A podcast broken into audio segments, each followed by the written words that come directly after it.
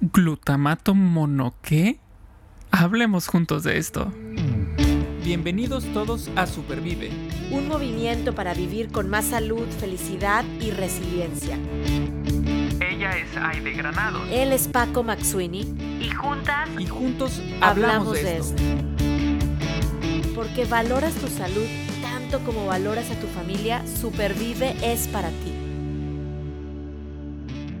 Hace aproximadamente unos 10, 11 años, tal, tal vez 15 años, yo quiero confesar que no me imaginaba mi vida sin el glutamato monosódico.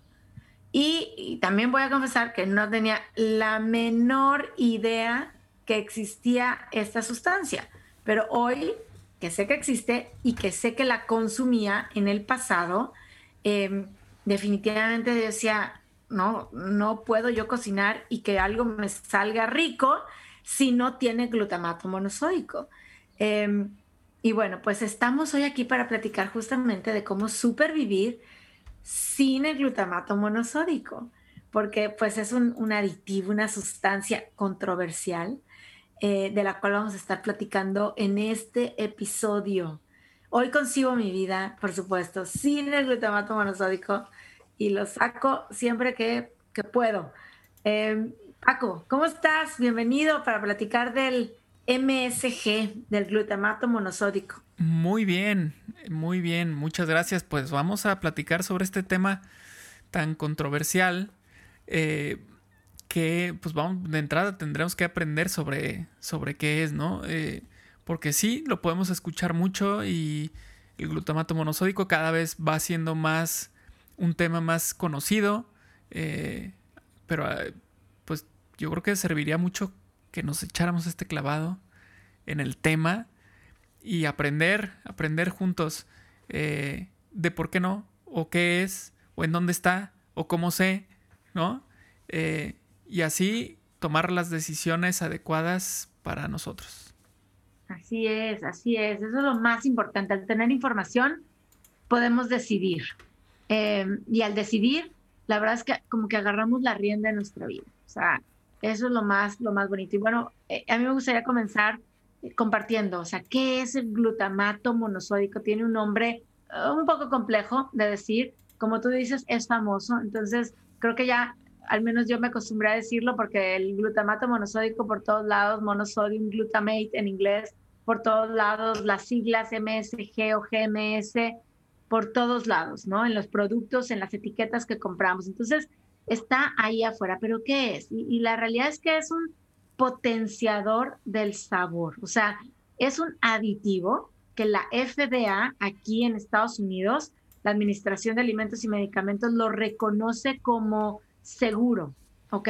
Entonces uh -huh. se puede utilizar en la comida procesada, la mayor parte del tiempo, por supuesto, como un potenciador del sabor, como un como que realzara los sabores. Yo me imagino siempre la película de Ratatouille, ¿verdad? Uh -huh, Cuando uh -huh. come el queso así, y salen así como que... Colores eh, y formas. Colores y formas y luces. Ese es, ese es el glutamato monosódico, el que me hace ver esos colores y, y, fuegos artificiales cuando yo estoy comiendo algo. Y la realidad, Paco, es que el glutamato monosódico está presente, pues no puedo yo decir en el 100%, pero casi casi en toda la comida procesada. Eh, y cuando yo hablo de comida procesada, pues sí, le pongo el adjetivo de artificial. Una comida altamente procesada es artificial, una comida men menormente procesada o casi uh -huh. nada procesada es real.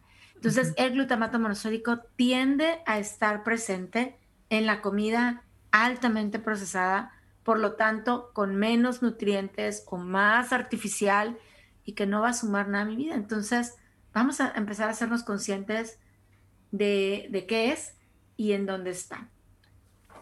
Perfecto, perfecto. Yo creo que esto que acabas de decir sobre un aditivo a los alimentos y que es un potenciador de sabor, aunado con los, con los alimentos procesados, pues eh, ya nos da una idea, ¿no? De por dónde va la cosa. Eh, si yo voy a producir en masa un producto alimenticio eh, y le pongo muy poquito de un ingrediente en particular que resulta que me sale muy caro, eh, pues necesito que sepa más a ese poquito que le estoy poniendo, ¿no? Entonces, ¿qué te parece si le ponemos este otro ingrediente que no es tan caro y lo que va a hacer es que va a, hacer más evidente ese sabor, ¿no? Pero no necesariamente quiere decir que tenga ese producto, eh, no sé, este, tomate, eh, que tenga tomate eh, un tomate deshidratado, molido, y entonces ya lo pongo ahí. Ah, no, le voy a poner bien poquito tomate, pero le voy a poner glutamato porque finalmente vas a ver como si tuviera mucho tomate, ¿no? Y me sale más barato. Exacto, exacto. Y cuando yo les decía al inicio que no podía imaginar mi vida sin el glutamato monosódico y no sabía que existía el glutamato monosódico, ni leí etiquetas en ese entonces, eh, te puedes decir, Aide, entonces, ¿cómo es, ¿cómo es que había llegado a tu alacena, no? Eh, ¿de dónde? Si, si, no podías vivir sin él y no estaba. a ver, el glutamato monosódico está presente en condimentos, está presente en salsas, está presente en los enlatados, hasta en refrescos, hasta en bebidas. Em, está presente hasta en la comida de los bebés. Entonces, por eso digo que no podía vivir sin él porque lo necesitaba a veces como condimentos. Eh, el, famoso polvito amarillo que tenemos casi todas eh, las casas de la cultura hispana en nuestra, alacena, eh, ahí es, es glutamato monosódico. Entonces, pues claro, al darme cuenta digo, lo quiero sacar. Y empiezo a sacar un montón de productos, Paco. No solo el condimento, el polvito amarillo, sino un montón de productos que tenían glutamato monosódico por ser controversial, porque estamos hablando de comida, como tú dices, procesada o altamente procesada, y porque está ligado algunos, em, algunas, vamos a decirlo así, reacciones en, las personas que lo han consumido, ¿no? Y esto lo dice la Clínica Mayo, lo dice Harvard, eh, la Escuela de Medicina de Harvard, algunas investigaciones de otras universidades, que está ligado a problemas como de dolor de cabeza o migrañas, de presión arterial, eh, de entumecimiento, hormigueo, de latidos cardíacos rápidos o más acelerados, de náuseas, de debilidad, em, asma, problemas respiratorios. Em, entonces, bueno, pues por ahí es donde empieza uno a decir, ¿y por qué no le doy a mi cuerpo algo que sume y no que reste? Claro, también hablamos en otro, en otro episodio sobre este, los antioxidantes, por ejemplo, y resulta que este es un, podríamos decir, un oxidante. ¿no? Porque de cierta forma aumenta los radicales libres en nuestro cuerpo y por aquello que estamos luchando a veces de que, ah, no, pues entonces me voy a comer esto porque elimina radicales, pues sí los elimina, pues no le pongas más, ¿no? No le pongas más. No le pongas más. ¿Y sabes qué es lo, pues lo triste también? Y lo hemos hablado en otros episodios. Cuando ya un producto está fuera, aprobado, en este caso por la FDA, como un aditivo seguro para la comida altamente procesada, eh, y la gente, las personas se empiezan a educar más. Dice, espérame, ya no quiero el, el MSG, el GMS, el glutamato monosódico, el jarabe de maíz de alta fructosa. La industria de los alimentos empieza a ponerle otros nombres. Entonces, ojo también porque el glutamato monosódico tiene otros nombres que nos vamos a encontrar por ahí en el, en el mercado. Eh, voy a mencionar algunos y Paco, tú me vas a ayudar con, con, la siguiente parte de la lista, pero a veces lo encontramos tal cual como glutamato monosódico o en inglés monosodium glutamate. A veces lo encontramos, lo encontramos como ácido glutámico. Lo podemos encontrar también como glutamato de calcio o glutamato de monoamonio, glutamato de magnesio, extracto de levadura. ¿Y a poco no esto te suena a la cosa más sana y natural? Más natural y más real, extracto de levadura. Pero bueno, es otro de los nombres con los cuales se conoce. ¿Qué te parece este de proteína vegetal hidrolizada? Es, proteína vegetal, ¿no? Es vegetal. Es más, ya está suma a mi consumo de vegetales diario, ¿no? Y proteínas, ¿no? O sea, proteína vegetal hidrolizada. Esta parte hidrolizada es cuando dices, a ver, ¿qué proceso hubo en el laboratorio para hidrolizar pues, esta proteína vegetal, ¿no? Y es el glutamato monosódico. ¿Qué otros nombres, Paco? Eh, otro que tengo aquí es la proteína vegetal texturizada. Entonces, bueno, pues habrá que... Dice proteína vegetal los dos, tanto hidrolizada como texturizada. Cualquiera de esos dos, eh, no... Eh, no necesariamente porque diga vegetal, quiere decir que no me va a hacer daño, ¿no? O no, o que no es, mm, no es algo positivo para mí, para mi salud, no va a sumar a mi salud, ¿no? Ya quitemos, incluso quitemos, ok, quitemos del, si queremos esto de, hacer daño, ok, no suma nada. No suma. Entonces, no suma. Exacto, ese es el tema, no suma. Y recuerden que queremos en la parte de alimentación, pues poner más en nuestro cuerpo, eh, por nuestra boca, primero, más de lo que sí suma. Y siempre decimos, para que al final ya no, que, ya no, que, ya no quepa lo que no suma, ¿no? Ya no cabe. Y nuestros alimentos pueden ser ricos, podemos tener esos sabores como de resaltados, no sé cómo decirlo, ¿no? Eh, potencializados o como un potenciador, pero no, no, sin usar el glutamato monosódico. Em, sin usar el glutamato monosódico, que ese es el objetivo que estamos hoy queriendo a cubrir en este episodio. No suma si hay algunas reacciones que se han estado em, como relacionando con el uso o el consumo de glutamato monosódico y estar muy conscientes de que hay diferentes nombres, como los que ya hemos mencionado, para que entonces al leer la etiqueta de lo que estemos comprando, podamos decir, esto lo contiene, no lo voy a comprar. Y obviamente ahorita vamos a hablar en esta segunda parte del episodio qué entonces puedo hacer para que mi comida sepa tan rica como cuando usaba eh, o comía o consumía el glutamato monosódico. Y quiero preguntar otra cosa que creo que podemos regresarnos y empezar por el de dónde salió. Porque tú hiciste esa pregunta de cómo llegó ese condimento, ese, ese producto a mi alacena. Pero la pregunta es, ¿y cómo llegó ese producto al mundo? ¿Cuándo surge? ¿Es natural? ¿Es como dice ahí, proteína vegetal? Entonces sale así en una planta y yo arranco la hoja, la muelo y listo, ya tengo mi, glutamato monosódico o qué onda?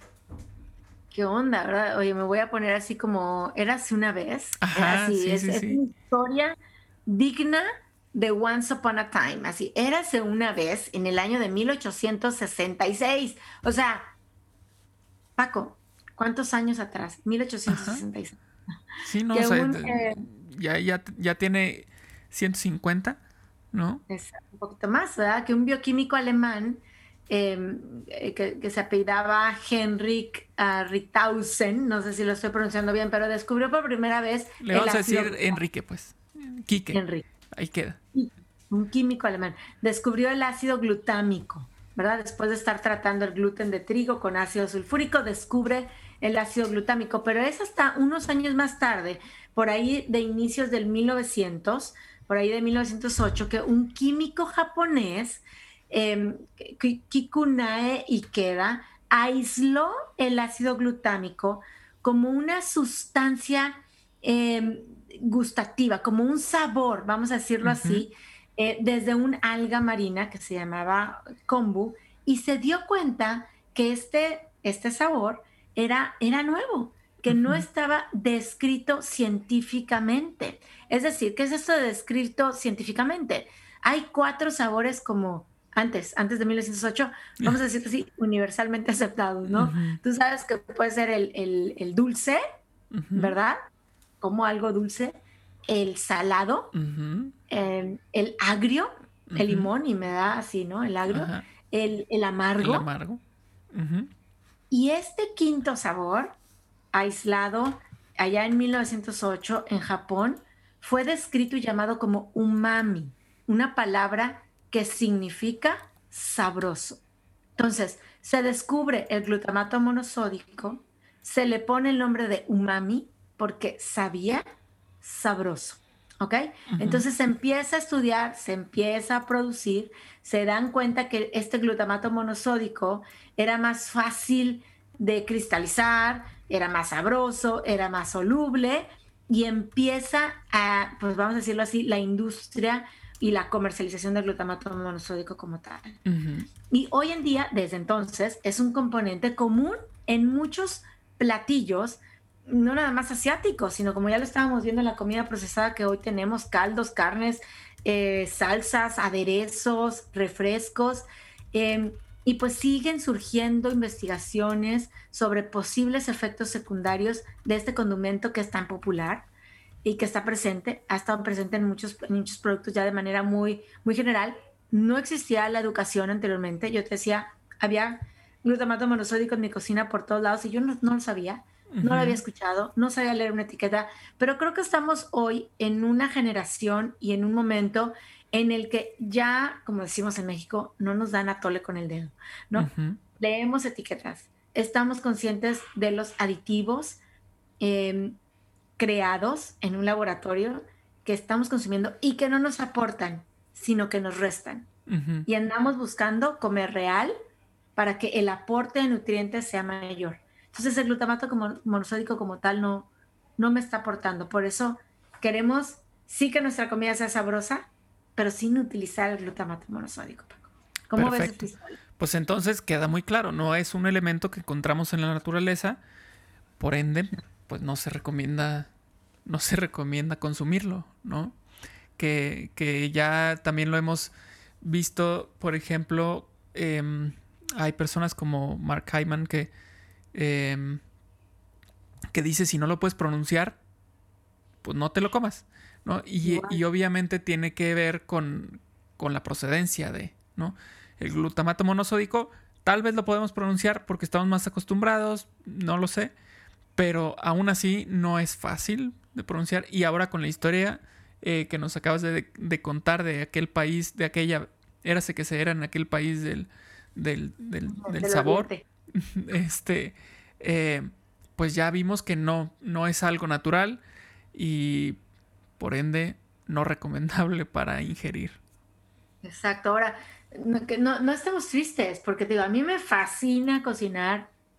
Y sí te puedo decir que salió el glutamato monosódico en mi cocina hace unos ocho años, así, no más glutamato monosódico em, en mi cocina. Y soy muy feliz y lo que me como sabe súper rico. Y si alguna vez has probado algo de lo que, de lo que yo a lo preparo, sabe rico, sabe rico. Y, hay soluciones. Entonces, creo que con esa nota quisiera pues ir, ir, concluyendo o ir llevando este episodio.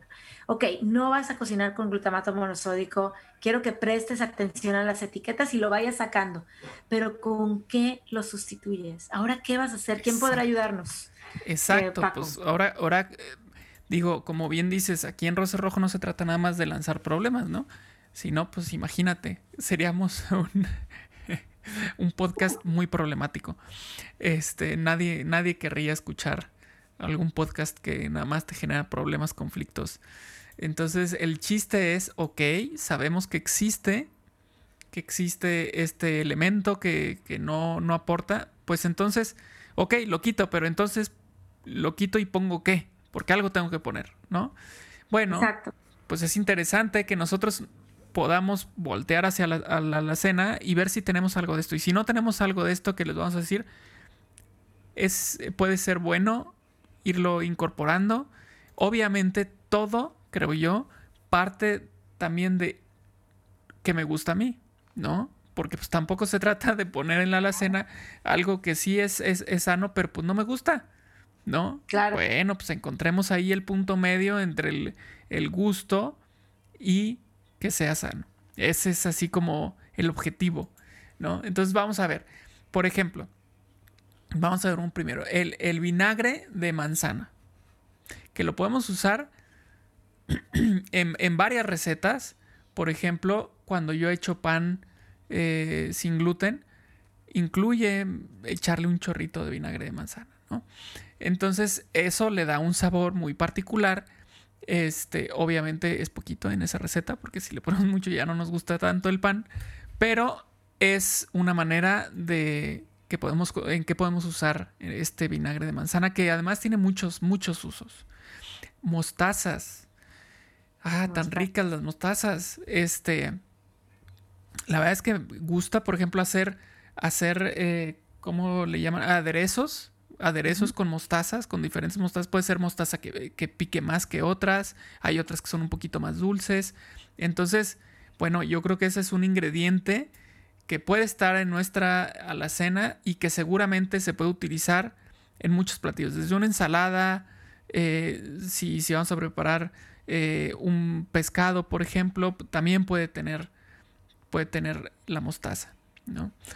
Eh, aquí también vemos el miso. Miso. Esto yo lo, lo he probado en la comida curiosamente japonesa y digo curiosamente porque es donde surgió entonces el glutamato, pues ahí tenemos otro antídoto japonés, el miso. Em, salsas, tan ricas que son las salsas picantes, ¿no? Y, tenemos de una gama tan amplia de lo que pica mucho a lo que nada más le da sabor, ¿no? No necesariamente tiene que picar. Eh, pero, ¿sabes qué? A mí me gusta que pique, entonces mi salsa va a tener chile habanero, le va a dar sabor, me va a gustar eso que me voy a echar ahí, mi, este, mi tortillita o mi huevo, lo que sea, con esa salsa picante.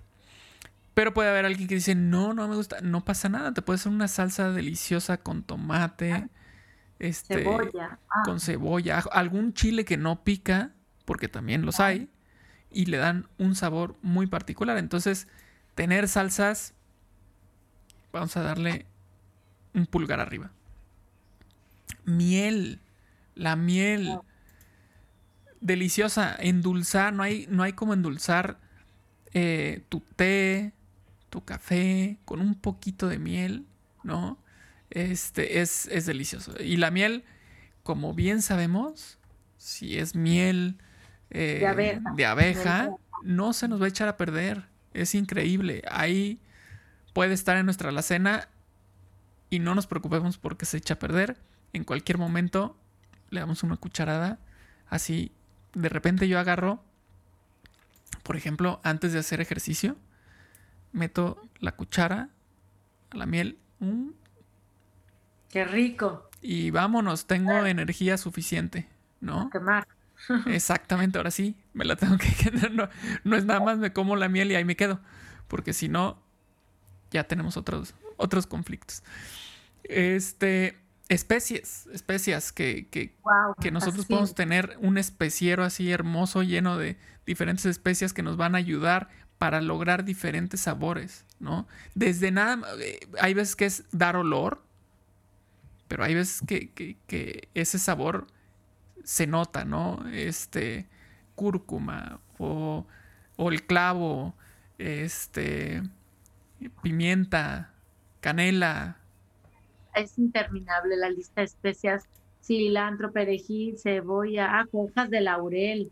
Claro. Eh, claro, sí. Paprika. Eh, se me había ido el nombre de esa, quería, quería decirles de hace rato, pero se me había ido. Pero la paprika que, que, que es o sea, la pruebas y o sea, sabes que tiene paprika, no es algo que lo notas luego, luego. Romero, tomillo.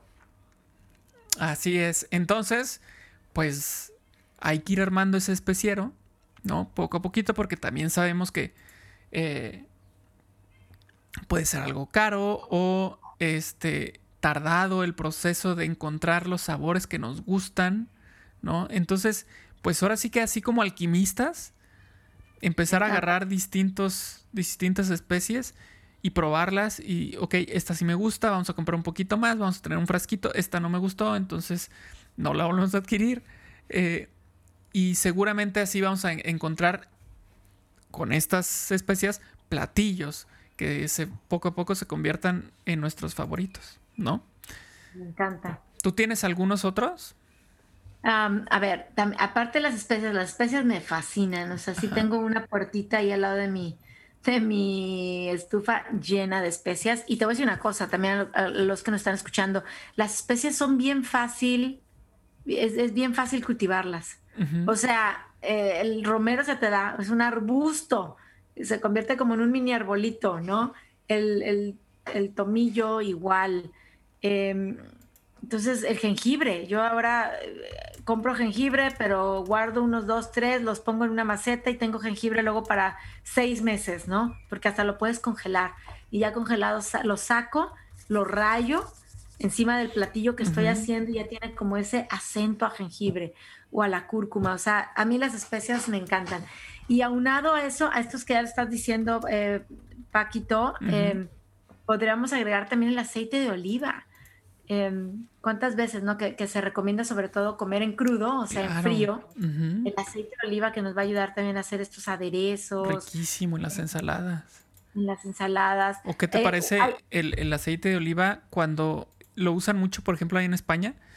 Eh, con, un pan, ah. eh, una rebanadita de pan, y arriba le ponen nada, así nada más el aceite de oliva. Uf, muy delicioso, ¿no? Los vinagres, o sea, ahorita mencionabas el, el, el, vinagre de manzana, pero pues el balsámico también, eso pues, ¿cómo, ¿cómo, nos hace? Hay, hay otro que recomendaban aquí en este artículo que estábamos leyendo, que es el horse radish, que en, México tiene un nombre especial, que no recuerdo cómo se llama, o, o si es de plano horse radish. es como, es picoso, tiene una es una salsa, bueno, la, ya comercializado lo hacen como salsa de horseradish, pero también es, este, es un sabor picoso como el wasabi. Em, es un picoso diferente a nuestras salsas, ¿no? Más que, estamos eh, pues acostumbrados, pero es otra cosa que podemos aderezar, que podemos utilizar ah, para condimentar. El sauerkraut, eh, que es fermentado, eso es la col fermentada, que se utiliza mucho también en, en Europa. Em, y que está cargada de probióticos. Otra de las formas para poder condimentar. Las salsas, tú ya las mencionabas. Eh, y yo creo que aquí ya tenemos varias opciones para que nuestros alimentos sepan deliciosos, sin glutamato monosódico. Claro. Ahorita estabas tú hablando y yo hice una lista de un, em, de un, una receta de un aderezo. ¿no? Ahorita que estás diciendo, a ver, aceite de oliva, miel de abeja, mostaza, limón, sal, pimienta y hierbas ya tengo mi aderezo para esta noche, para la ensalada. Imagínate, o sea, riquísimo, riquísimo. Mi papá luego prepara una, ensalada deliciosa, ensalada César, y él hace el aderezo. Eh, eh, es así en momentos especiales, ¿no? Eh, solamente va, a hacer esa ensalada cuando es un evento muy especial, ¿no? Llámese Navidad, Año Nuevo, visita de alguien, pero solamente, o sea, porque le dedica prácticamente una tarde entera en la preparación del aderezo, ¿no? Lo hace con conciencia. Y tiene mostaza, tiene anchoas, em, tiene em, aceite de oliva, es decir, estos ingredientes de los que estuvimos hablando ahorita los tiene. Eh, y sabe delicioso, delicioso. Entonces, como esta receta que acabas de decir, pueden hacer, ahora sí que, que es como los legos, ¿no? Que vas agarrando piececitas y vas armando y de pronto ya lograste armar algo espectacular. Porque así, así funcionan eh, este, los condimentos, ¿no? Y claro, eh, es un proceso de prueba y error, a ver qué me gusta, qué no me gusta. Le eché demasiado ajo, bueno, lo voy a bajar a la siguiente. Oye, ¿qué te parece si eh, ponemos el ajo primero en el sartén, un, un momento así salteadito para luego este, rebanar? No sé, son experimentos que vamos haciendo sobre la marcha. Me encanta, me encanta esa invitación de experimentar en nuestra comida. Experimentar no significa desperdiciar, no, experimentar significa volvernos creativos, enamorarnos de lo que estamos haciendo y que nos guste sabiendo que lo que está en nuestro plato es comida real. O sea, son ingredientes que tú sabes. Y, hay unas recomendaciones básicas, eh, Paco. O sea, si ya vas a ir y vas a comprar y estás viendo, o sea, tus condimentos, bueno, ya dimos una lista de verdad amplia para que tus alimentos sepan ricos.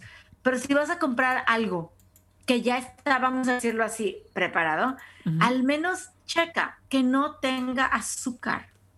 Y menos, bueno, azúcar agregada. Si va a tener azúcar porque tiene un dátil, claro. ok, pero que no tenga agregada. Exacto, que no tenga grasas trans o hidrogenadas, ¿no? Aceites hidrogenados. Que no tenga endulzantes artificiales como el aspartame o el azasulfame, que también son muy controversiales. Que no tenga conservadores, como el famoso TBHQ. A ver, ¿Qué quiere decir? ¿Cuánto tiempo te va a durar? O sea, yo les aseguro que el condimento que hacen de todos modos en su casa les va a durar y por mucho tiempo sin ningún conservador artificial, que no tenga colores adheridos, o sea, adicionales, ¿no? Es, amarillo porque tiene el amarillo 5 o el amarillo 6, o es blanco porque le pusieron la mezcla del azul con el rojo artificial, que no tenga estos colores. Em, y por supuesto, bueno, vamos a buscar que tampoco tenga un alto contenido de sodio Em, yo, yo los invito, creo que ahora en estos últimos podcasts los hemos invitado a, a algunos retos a que, como bien dice Paco, experimentes en tu cocina. Haga, ve y compra tu aceite de oliva, tus vinagres, tu horseradish, eh, especias, plántalas o ve y, y, consigue las secas en el supermercado y empieza a hacer tus propias mezclas y déjate sorprender por lo que vas a estar cocinando. Porque estoy segura que vas a cocinar cosas umami, si escucharon el podcast desde un principio, cosas sabrosas Ajá. sin el glutamato monosódico que lo queremos sacar. Claro, claro. Y poco a poco eh, vamos a ir acostumbrando nuestro paladar a, a los sabores reales, ¿no? Porque finalmente este umami, este sabor nuevo, pues lo que es es eh, un sabor que ataca a todas las áreas de tu lengua, todas las papilas gustativas. Es decir, es algo que de cierta forma engaña a tu lengua, ¿no? A tu, a tu sentido del gusto, diciéndote es que esto Claro. es maravilloso porque tiene todos los sabores ahí metidos. Bueno, cuando lo quitemos y empecemos a probar comida real, nos vamos a dar cuenta que este eh, es diferente. ¿No? Nos vamos a ir acostumbrando a estos nuevos sabores y vamos a, darnos cuenta de, de que hay sabores que ya no percibíamos antes y que ahora ya estamos percibiendo y eso es una maravilla. Es una maravilla. Así es que los vamos a invitar a que lo podamos hacer, a que vayamos, ¿por qué no? Después del podcast, a revisar en nuestra alacena qué tiene glutamato monosódico, qué tiene proteína hidrolizada, qué tiene proteína texturizada. Y le vamos a decir, con permiso, ya no.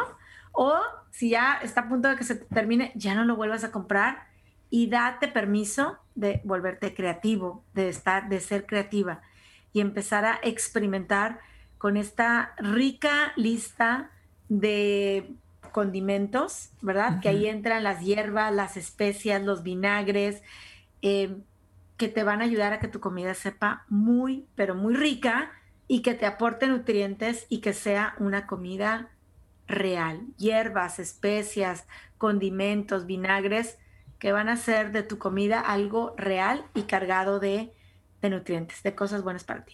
Así es. Entonces, ¿qué te parece si al fondo que tienes le tachamos la con y le ponemos supervive sin? ¿No? Vamos a quitar Sin con, glutamato tache a con y es poner sin glutamato Sin- monosódico. Y así ya vivimos, vivimos con una cocina más limpia. Aide, llegó el momento de Llegó el sacar momento. Paco nuestro es- libro. Es, que Paco va- vas a elegir un número. Del 1 al 99, Paco. Voy a elegir un número del 1 al 99. Pensemos en el 78, que es mi año de nacimiento. Ok. Ok, este no lo habíamos contestado, ¿ok? ¿Cuál es tu manera favorita de terminar un día como para relajarte y decir, uff, ya terminó? Ah, bueno, con alguna bebida, un té, agua, algo así para tomar, algo en ese momento. Una buena plática de algo que no sea trabajo, deberes, pendientes. platicar de un tema, no sé, con los hijos, por ejemplo, de sus juegos, eh, de qué les gusta, cómo les fue, cómo estuvo el día, ¿no? E- Ese tipo de cosas son las que me gusta hacer para, para cerrar el día. Para cerrar el ¿Y día. tú? Muy bien. Yo te puedo decir que pues disfruto muchas cosas, pero creo que mi favorita es unos momentos de silencio leyendo un buen libro. Uf, me puedo ir a dormir muy tranquila. Y Puede ser novela, puede ser un libro espiritual, puede ser un libro algo relacionado con mi trabajo, pero esos momentos de silencio, de acurrucarme, tengo una, una silla al lado de mi cama muy rica y ahí me acurruco y agarro mi libro y si puedo con un tecito eh, y digo, wow, el día terminó y es, ya me voy a ir a dormir, me voy a descansar, pero leer me encanta, es un regalo, ¿Y es si un es regalo una, para mi alma. y si es una eh, lectura de terror o de suspenso? ¿Qué sucede? No leo, no leo terror y suspenso, no veo películas de terror y suspenso. Es que se acabó. No, no, no lo hago. Perfecto. Muy bien, pues buenísimo el episodio de hoy. Esperamos que lo hayan disfrutado. Recuerden compartir. Eh, nos pueden encontrar en YouTube, en Spotify, en Apple Podcast, Google Podcast. Y recordemos que nosotros podemos compartir esto para que el mensaje de estar mejor cada vez pues se propague. Así es. Muchas gracias. Cocinen rico, cocinen real y nos platican cómo les va. Gracias Paco y hasta el próximo episodio. Chao. En el próximo episodio hablaremos juntos de cómo supervivir con escucha activa. Supervive es posible gracias al apoyo de SVP Dallas.